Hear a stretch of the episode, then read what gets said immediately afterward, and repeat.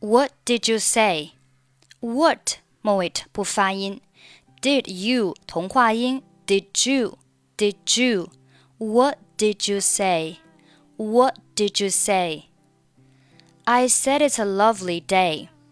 Said it's a 三个单词连读成 said it's a, said it's a, I said it's a, I said it's a, I said it's a lovely day. I said it's a lovely day. Why don't we go for a walk? Don't 末尾不发音，for 和 a 连读成了 for for for. Why don't we go for a walk? Why don't we go for a walk? Well, I feel a little tired. Come on. Come 和 on 连读，Come on, come on, come on. It's good for our physical and mental health. Good 末尾的不发音，and 末尾的不发音。It's good for our physical and mental health. 下面，Then can you wait a few minutes? Wait 和 a 连读是 wait wait. Can you wait a few minutes? Can you wait a few minutes?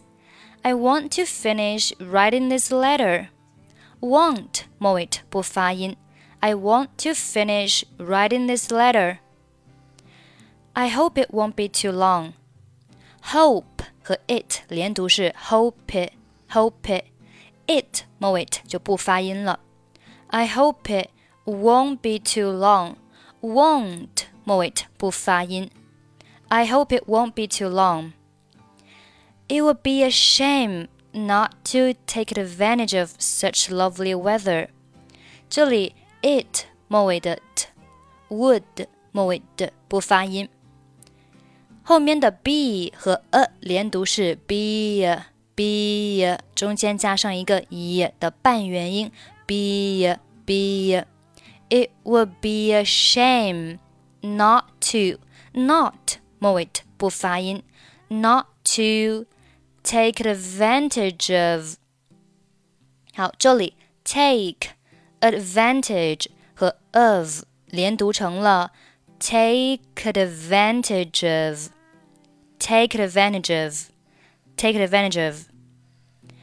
整句话是：It would be a shame not to take advantage of such lovely weather.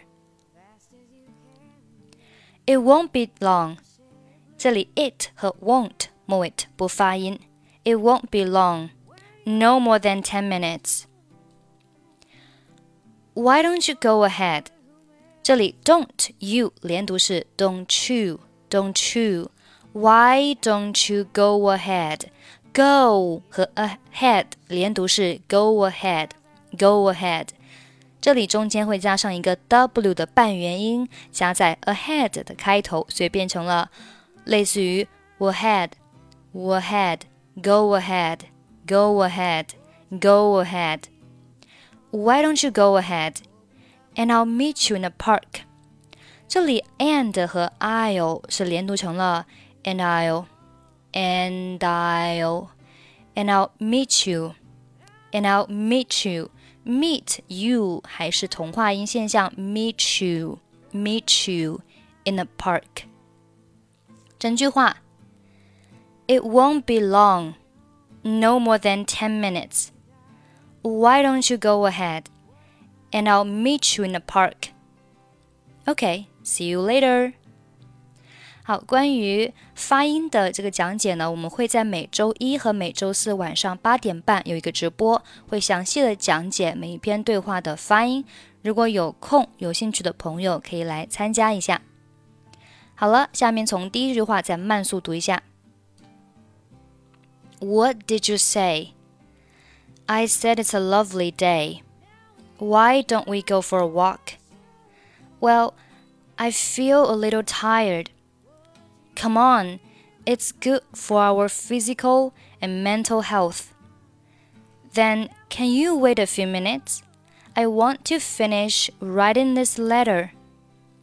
I hope it won't be too long. It would be a shame not to take advantage of such lovely weather. It won't be long, no more than ten minutes.